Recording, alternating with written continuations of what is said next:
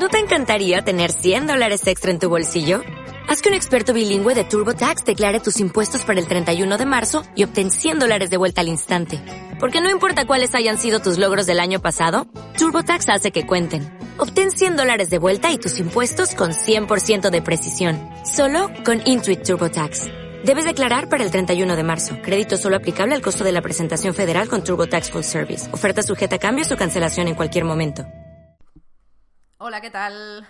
Pues aquí estoy un año después em, retomando este podcast sobre escribir una novela, porque bueno, si te quedaste en el tercer y último, o al menos el que yo esperaba que iba a ser el último episodio, mm, sabes que acabé diciendo pues que no sabía mm, que iba a ser de mi primera novela, de Tres Lunas Llenas, que bueno, ya estaba escrita, eh, había probado suerte en alguna editorial y en algún premio, pero no había sonado la campana, con lo cual yo tenía muchas dudas sobre si seguir moviendo la novela o, bueno, dejarla en el cajón y, y quizás retomarla más adelante para eh, seguir revisándola o eh, directamente no intentar publicarla nunca, que también era una opción que yo contemplaba, dado que era mi primera novela y no pretendía que fuera una gran obra maestra ni que nadie quisiera publicármela, la verdad. Bueno, eh, esto es como un breve resumen de los tres podcasts anteriores, muy muy breve, porque bueno, esos podcasts duran un montón, de hecho creo que demasiado, y en este voy a intentar ser un poquito más breve, porque mm, he retomado la serie, dado que te quiero contar cuál ha sido el proceso de edición de Tres Lunas Llenas, puesto que finalmente sí. Se ha publicado y de hecho en, esta, en este capítulo me gustaría contarte un poquito la historia de por qué finalmente se publicó la novela y cómo ha sido el proceso de edición. Entonces, eh, bueno, como ya te he explicado un poquito eh, los antecedentes, y si no, te puedes ir a los tres podcasts anteriores en los que te hablo de, mm, bueno, pues cómo fue el proceso de escritura y qué planes tenía yo con la novela y toda la pesca, pues voy a ir directamente a marzo de 2021, es decir, hace casi un año también, eh, que fue un mes en el que yo encontré un concurso literario Mm, es, bueno, son los premios que otorga eh, la institución Alfonso el Magnanim, que es una institución pública de aquí de la Comunidad Valenciana, y todos los años sacan una convocatoria de premios literarios que tiene diferentes categorías. Primero eh, hay dos grandes categorías, una es la categoría en castellano y otra es la categoría en valenciano, y dentro de esas categorías hay género de novela, género de ensayo, género de poesía y luego también está eh, una categoría aparte que es la de novela gráfica. Entonces, bueno, este, esta convocatoria llegó a mí, imagino que a través de redes sociales, aunque bueno, yo sabía de su existencia y de hecho eh, conozco gente que ha ganado este premio en otros años, pero la verdad es que no me había planteado mm, presentar tres lunas llenas hasta que mm, casualmente, ya te digo, mm, me parece que por Instagram, di con la convocatoria de 2021 y dije, bueno, pues mira, última oportunidad para tres lunas llenas. Me lo planteé así, la verdad. Eh, yo ya tenía la novela bastante olvidada, de hecho, a veces cuando la gente me recordaba de, tía, has escrito una novela, yo, ah, sí, ostras, es verdad, mm, se me había olvidado, no sé, era algo que ya tenía eh, en un cajón de mi mente bajo llave, sinceramente. Y entonces eh, decidí que esa iba a ser la última oportunidad que yo le daba a la novela, que la presentaba. Y si mm, sonaba la flauta, que mm, bueno, el premio era publicarla, pues bien, y si no, pues, pues ya está, eh, dejamos la novela y ya escribimos otra en otro momento. Entonces, ¿qué hice? Bueno, la presenté, yo podía presentarla eh, a la categoría de menores de 36 años o a la categoría general, eh, que puedes presentarte seas menor de 36 años o no, eso da igual. pero bueno, decidí presentarla a la de menos de 36 porque deduje y además miré las convocatorias de otros años y me di cuenta de que otros años había habido menos participación en la categoría de menores de 36, obviamente, ¿no? Porque eh, a la otra categoría va la gente de todas las edades y a la de menos de 36, pues solo los de menos de 36, que hay menos gente. Entonces la presenté a esa categoría, eh, bueno, y me olvidé, la verdad. Mm, no sabía ni cuándo se fallaba el premio. Sabía que más o menos era por junio o así, pero sinceramente no, no estaba yo muy al día. Y de hecho, eh, bueno, al final, el 10 de junio, me llamaron para decirme que había ganado y me sorprendió porque fue como, ah, que dabais, fallabais hoy los premios. Pues, pues no me había enterado. Eh, con lo cual eso pasó. Yo el día 10 de junio estaba, además, casualmente preparándome para presentar yo como presentadora una entrega de premios en Catarroja, que es un pueblo que está cerquita de Valencia, o una ciudad, la verdad es que como los pueblos de, mayor, mayor, de más de 20.000 habitantes dicen que son ciudades, pues al final ya no sabes si decir pueblo o ciudad por si alguien se ofende, pero bueno, Catarroja. Eh, yo me estaba preparando la, la, presentación de estos premios y de repente estaba ahí memorizándome el guion y demás y me llaman y era el director del de la institución Alfonso el Magnanim, eh, Vicent Flor, para decirme que había que bueno que mi novela había ganado en la categoría en la que me había presentado, con lo cual me flipé en colores, eh, por supuesto, porque ya mm, de repente dije, ostras, bueno, primero tuve que traer a mi mente el hecho de que yo me había presentado ese concurso, porque prácticamente se me había olvidado, y luego también eh, empezar a, mm, bueno, avisar a todo el mundo, ¿no? A mis amigos, a mi familia, eh, a toda la gente que yo sabía que se iba a alegrar de esta noticia. Eh, y estaba en una nube, sinceramente, porque claro, dije, ostras, es que se va a publicar, a ver, el premio de, de esta categoría eh, era un montante en mm, metálico, o sea, eh, dinero en concepto de anticipo de ventas, que esto es toda una movida, que creo que no pertoca explicarlo en este podcast, pero bueno, si te interesa dímelo y ya te hablo de cómo funciona esto de los concursos literarios, que es bastante divertido y a veces un poco injusto, pero bueno.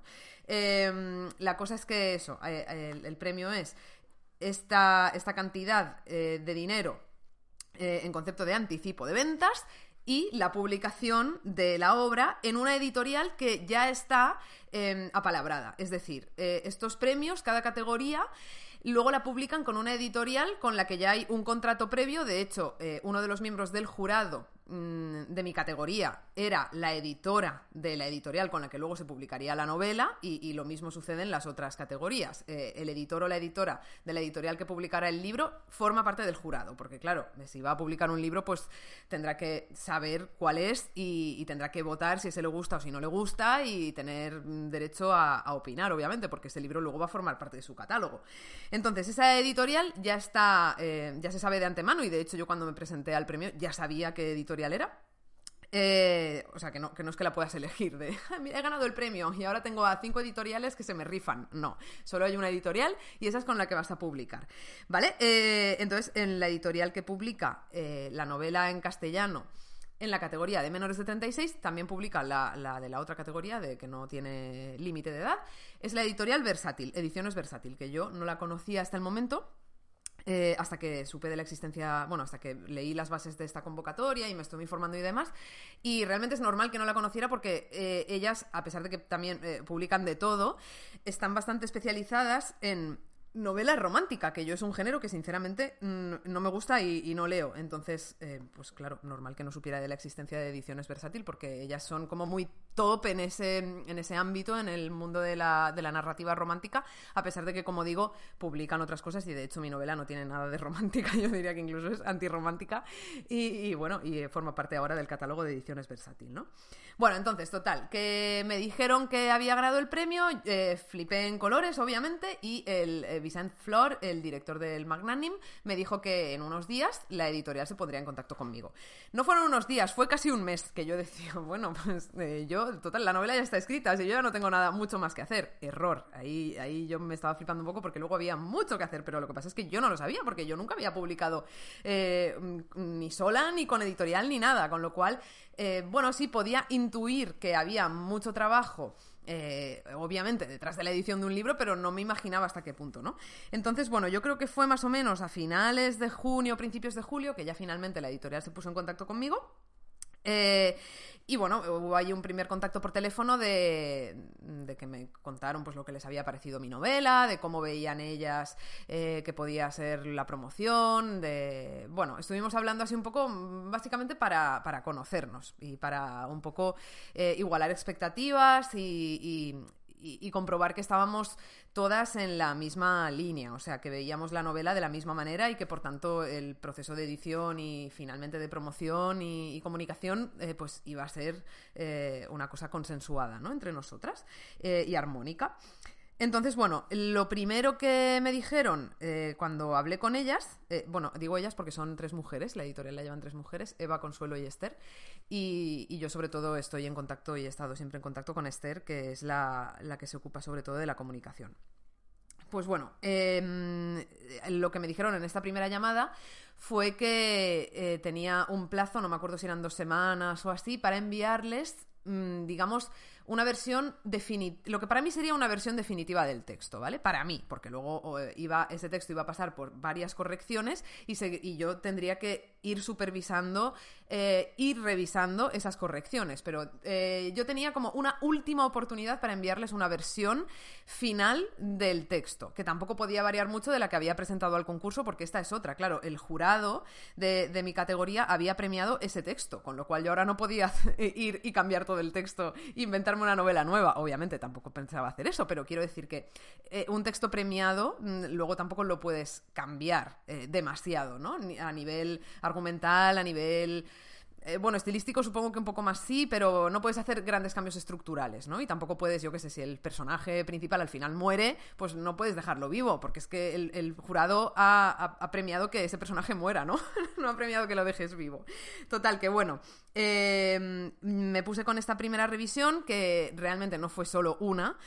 Eh, hice varias, porque hice primero una, em, luego volví a revisarlo todo para... Mm, claro, yo a todo esto hacía como a lo mejor seis meses que no abría el documento de Word de la novela. Es que claro, ya la tenía hasta prácticamente olvidada. Obviamente sabía de qué iba mi novela, pero no, no recordaba em, qué escena iba detrás de cuál. Eh, este tipo de cosas más al detalle ya se me habían olvidado. Entonces fue como reencontrarme. Bueno, aquí está mi gata maullando. Eh, o escometa, no lo sé. Tengo dos gatos. Ah, creo que en otros podcasts también han sonado. Pero bueno, que están a su rollo.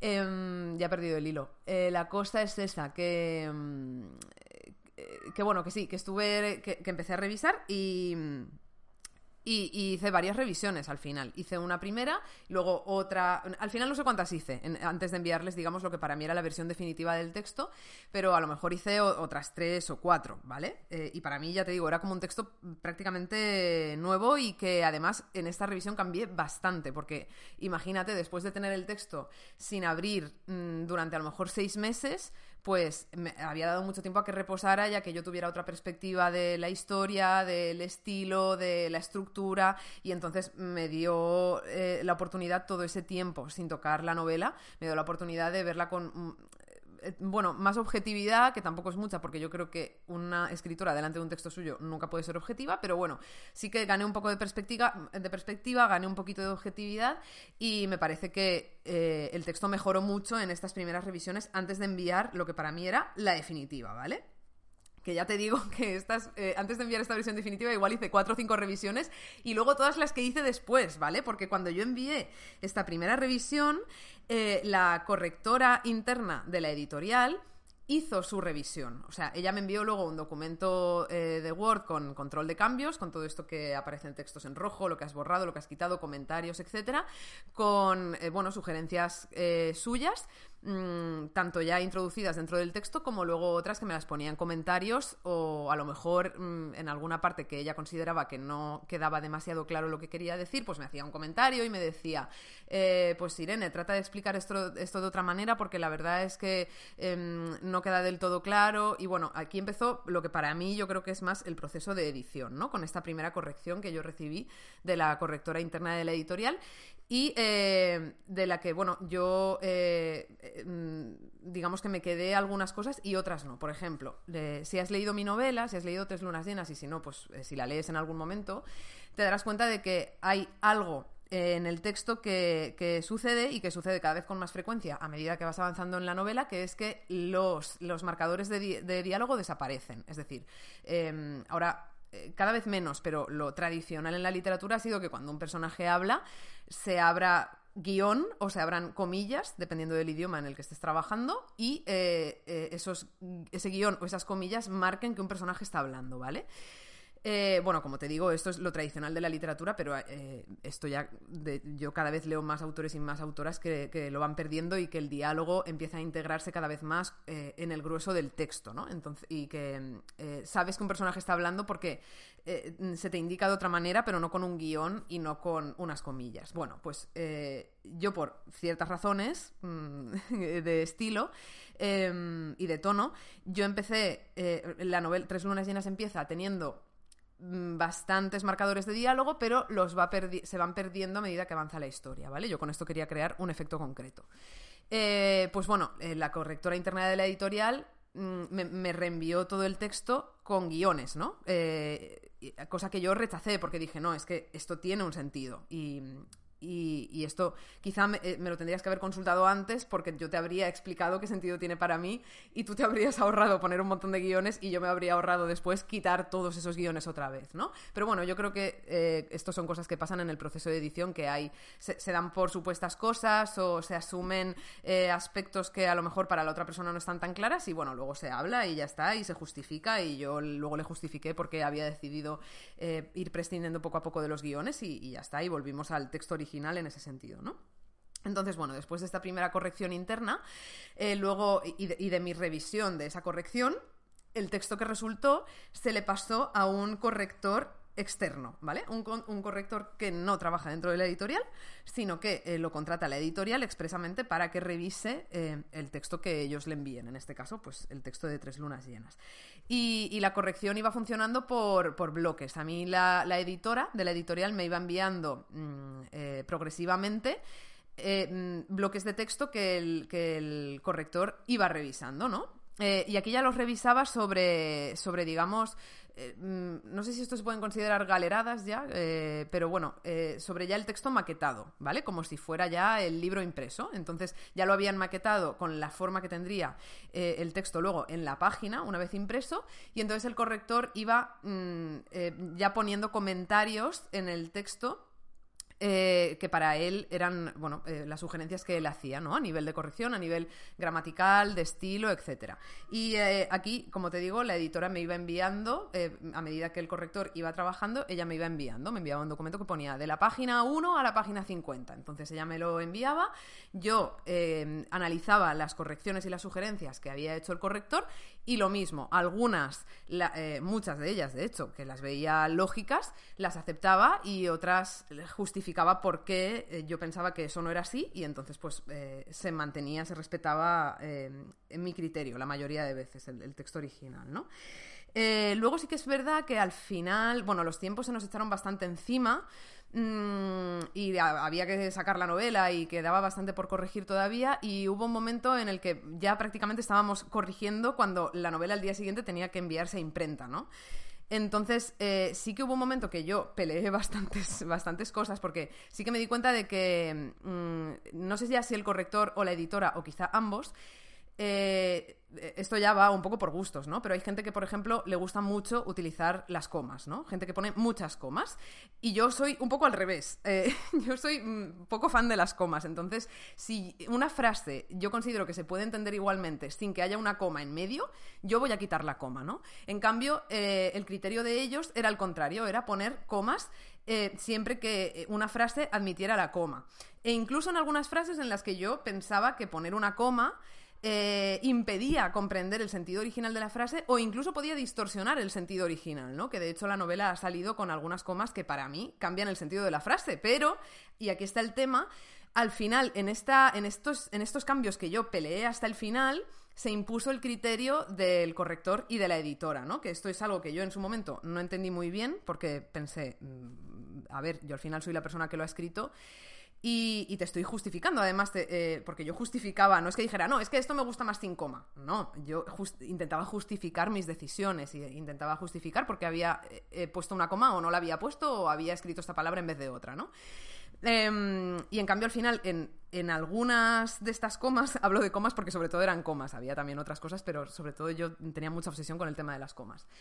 Em, pues al final se impuso, por así decirlo, eh, el criterio de ellos, ¿no? Y luego hablando con otros escritores, me han dicho que en general cuando hay este tipo de disputas o cuando hay este tipo de discusiones ya tan al detalle, a no ser que sea por un asunto de corrección gramatical u ortográfica, que entonces, pues obviamente el corrector va a salir ganando, pero si es por una cuestión más de estilo, una cuestión más subjetiva, tiene que prevalecer el criterio del autor o de la autora, ¿no? Y en este caso conmigo no fue así. Quizás si yo lo hubiera sabido de antes, de eh, no, es que al final la última palabra la tiene la escritora, pues lo habría defendido más. Aunque bueno, lo defendí hasta con uñas y dientes, sinceramente, pero al final la novela ha salido con alguna coma que para mí está fuera de sitio. Pero bueno, eh, la verdad es que no mucha gente ha notado estas cosas. Mm, yo diría que nadie, nadie me ha hecho llegar eh, que haya visto una coma fuera de sitio.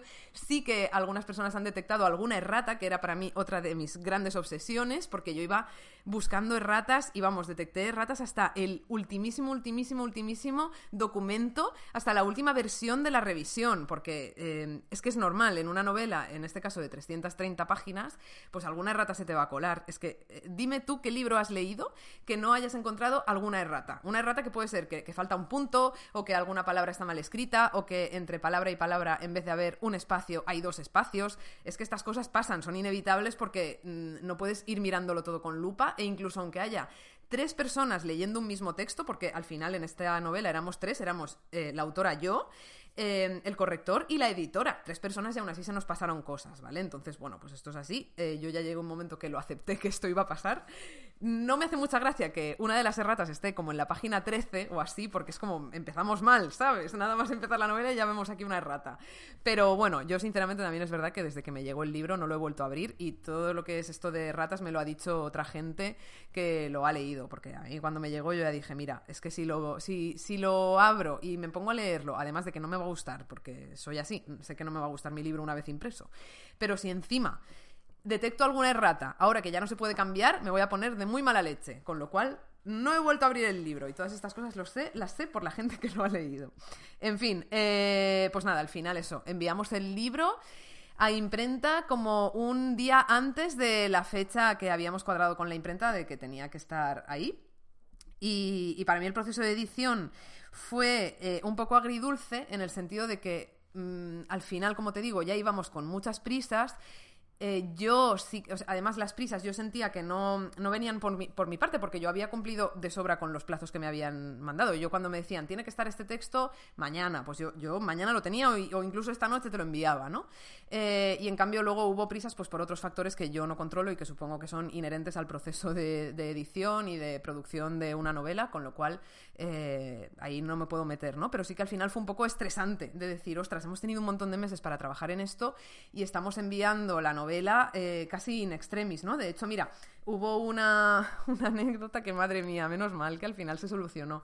Porque, bueno, eh, por otra parte, eh, está la cubierta, claro, nosotros estábamos trabajando en el texto, pero la cubierta estaba ya diseñada desde, a lo mejor desde julio o agosto o así, ya había una cubierta definitiva, a mí me enviaron una primera versión de una cubierta que no me gustó porque no, me parecía que expresase en absoluto la la, esencia de la novela, ¿no? Em, y, pero ya la segunda versión, o sea, fue una cosa muy rápida. La primera versión no me gustó nada y la segunda versión que me enviaron me flipó. Era una cosa completamente distinta, es la portada que finalmente ha quedado y que para mí eh, expresa eh, a la perfección un montón de elementos que están presentes en la novela y además a un nivel muy simbólico. Si has visto la portada, pues ya sabes cómo es. Hay una mujer, hay eh, cuatro lunas. En realidad, bueno, la novela son tres lunas llenas, pero en la portada hay, hay cuatro y esto, pues no pasa nada realmente. Eh, a mí me gustó así porque no es, tan, no es tan ilustrativo, ¿no? Si fueran tres lunas llenas sería una cosa muy ilustrativa y quizá no me gustaría tanto. Me gusta más que sea así a nivel conceptual, ¿no? Eh, luego también la portada está en tonos rojos, en tonos rosas, que hacen referencia a la menstruación, que es un elemento que está bastante presente en el libro. Bueno, que a mí la esta segunda versión de la novela me gustó, eh, de la portada, perdón, me gustó un montón. Enseguida di el visto bueno y fue la que se quedó. Hicimos algunos cambios de tipografía en el título y tal, pero poca cosa. Pues bueno, hay una anécdota relativa a la cubierta que creo que tiene que ver un poco con todo este proceso de prisas que vivimos al final, que fue que Nada, nosotros enviamos la, cubierta, bueno, yo no, la enviaron desde la editorial, ya enviaron la cubierta y el texto a la, editorial, eh, a la imprenta, perdón, y, de repente un día, o sea, a lo mejor la enviaron, imagínate, un miércoles, ¿vale? Pues eh, yo pensaba que a lo mejor ese mismo miércoles o el jueves o el viernes ya se empezaba a imprimir la novela. Eh, total, que al día siguiente de enviarla, estaba yo por la mañana en mi casa y de repente no sé cómo, de verdad, milagrosamente, me viene una idea que es, abre el documento de la portada, abre, abre el, archivo de la portada. A ver si hay algún error en, en, la portada. Porque en la portada no solo estaba el título de la novela y mi nombre, sino que también, como es una novela premiada, abajo del todo pone eh, Premio Alfonso el Magnánim de novela en castellano, no sé qué, ¿no? Eh, total, que eh, no sé, me vino como esta inspiración rara y abrí el documento, esto como, pues eso, un jueves a las 8 de la mañana, pongamos.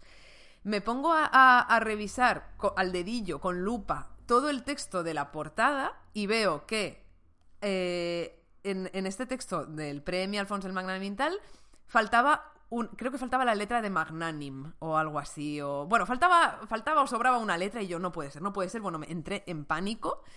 Eh, empecé a intentar contactar con, las tres eh, mujeres de la editorial, ninguna me contestaba, yo, ay madre mía, porque era muy temprano por la mañana, yo, ay madre mía, hay que parar, eh, busqué la imprenta por internet para llamar, en plan de, paren las rotativas, no lo hice al final porque me pareció un poco de loca, sinceramente, pero hubo un momento de pánico de decir, no puede ser, no puede ser que la novela vaya a salir con una errata en la cubierta. No puede ser. O sea, si esto pasa, me niego a, declararme autora de este libro. de verdad, porque bueno, a ver, igual esto es un poco exagerado, pero es verdad que yo soy muy perfeccionista con estas cosas. Y encontrar una errata en el texto, eh, pues obviamente puede pasar y pasa, pero ostras, una errata en la cubierta me parece muy heavy. Y, bueno, al final se pudo solucionar, menos mal, la novela todavía no se había empezado a imprimir. Eh, mm, enseguida eh, corrigieron la errata y la novela ha salido sin erratas en la cubierta, pero hubo un momento ahí de decir, no puede ser que se nos haya pasado esto. No puede ser que un montón de personas que han visto esta cubierta durante meses, eh, los de la editorial, yo, pero también un montón de gente de mi entorno a la que yo les había ido pasando la cubierta en plan de, mirad qué bonita la cubierta de mi novela. Y nadie, nadie, nadie, nadie había visto la errata. Esto demuestra que, bueno, el cerebro al final lee lo que quiere leer y ve lo que quiere ver. Y si tú piensas que ahí pone magnanim, pone magnanim, aunque en realidad ponga magnanim, ¿no?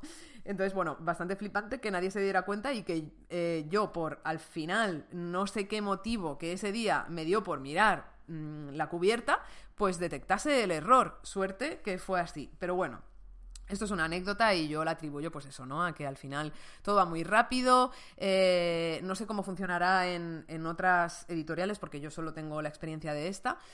Pero por, por, bueno, gente, otros escritores que conozco y otra gente que ha trabajado, que trabaja en el mundo editorial, Em, sí que parece que los ritmos y los procesos suelen ser bastante acelerados, que no hay tiempo a cuidar el texto como habría que cuidarlo, como a los propios editores les gustaría cuidarlo, ¿no? Porque a lo mejor están editando cuatro textos a la vez y están eh, preparando eh, no sé cuántas novelas para lanzar el mes que viene, ¿no? Entonces al final se hace bastante complicado poder estar encima de todos esos libros eh, a un nivel que te permita perfeccionarlo. Bueno, también es que yo soy una loca de la perfección, ¿eh? que aquí también un poco la vara de medir mía está, eh, vamos, más para allá que para acá.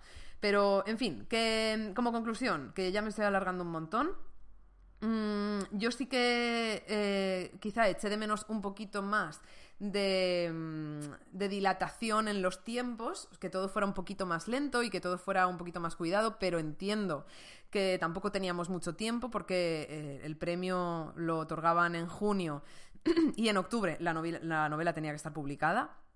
Esto era así, es una exigencia de los propios premios.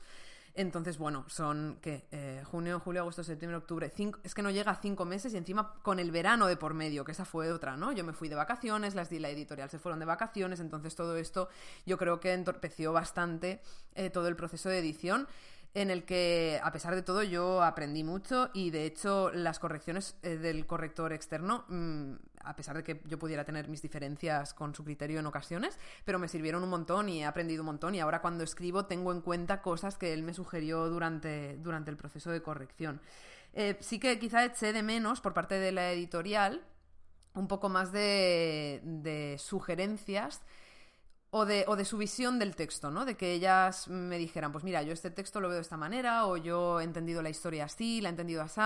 También es verdad que no nos pudimos reunir presencialmente en ningún momento porque ellas están en Barcelona, yo estoy en Valencia. Pero bueno, quizá eche un poquito de menos más, eh, un contacto más estrecho y, un intercambio eh, mayor de impresiones sobre la novela, ¿no? Yo, yo no soy editora, pero muchas veces lo he pensado eh, a lo largo de mi vida de si yo fuera editora, ¿cómo sería? ¿no? Y, yo creo que a mí me molaría ser eh, una de esas editoras que, que, cuidan mucho a los autores y que, y que les dan mm, su visión constantemente de cómo está quedando el texto. Eh, no, no, solo lo editan y lo corrigen y dan sugerencias estilísticas o gramaticales u ortográficas, o de quita esta coma o pone esta palabra, sino también que eh, debaten con ellos sobre el contenido profundo de la novela, ¿no? Y quizá yo eso sí que lo he hecho un poquito de menos, pero imagino que se debe en parte a, pues eso, ¿no? A los ritmos y a la aceleración absoluta que no depende solo de la editorial, depende de todo, de toda esta maquinaria de los premios y de que la novela tiene que estar en una fecha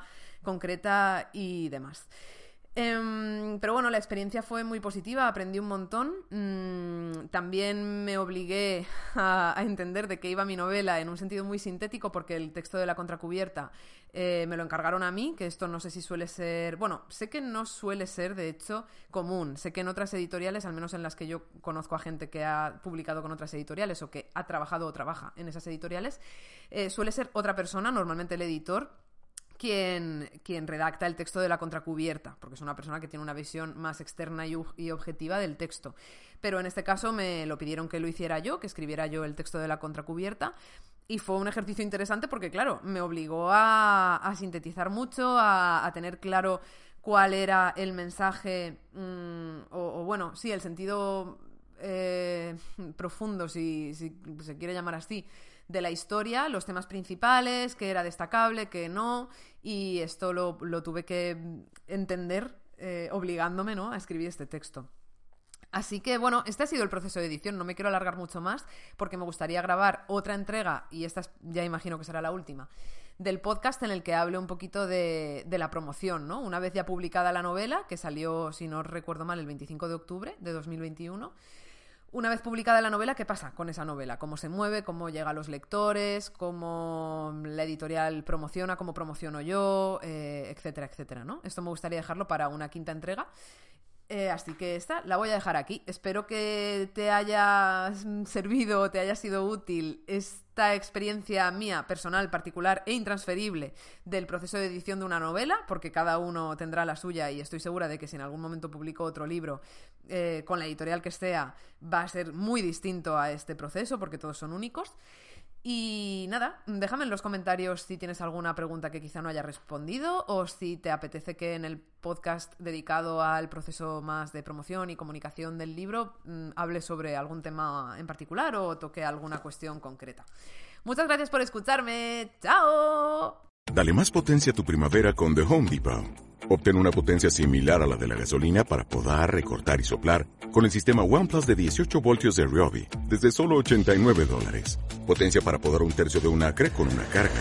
Potencia para recortar el césped que dura hasta dos horas. Y fuerza de soplado de 110 millas por hora. Todo con una batería intercambiable. Llévate el sistema inalámbrico OnePlus de 18 voltios de Ryobi. Solo en The Home Depot. Haces más. Logras más.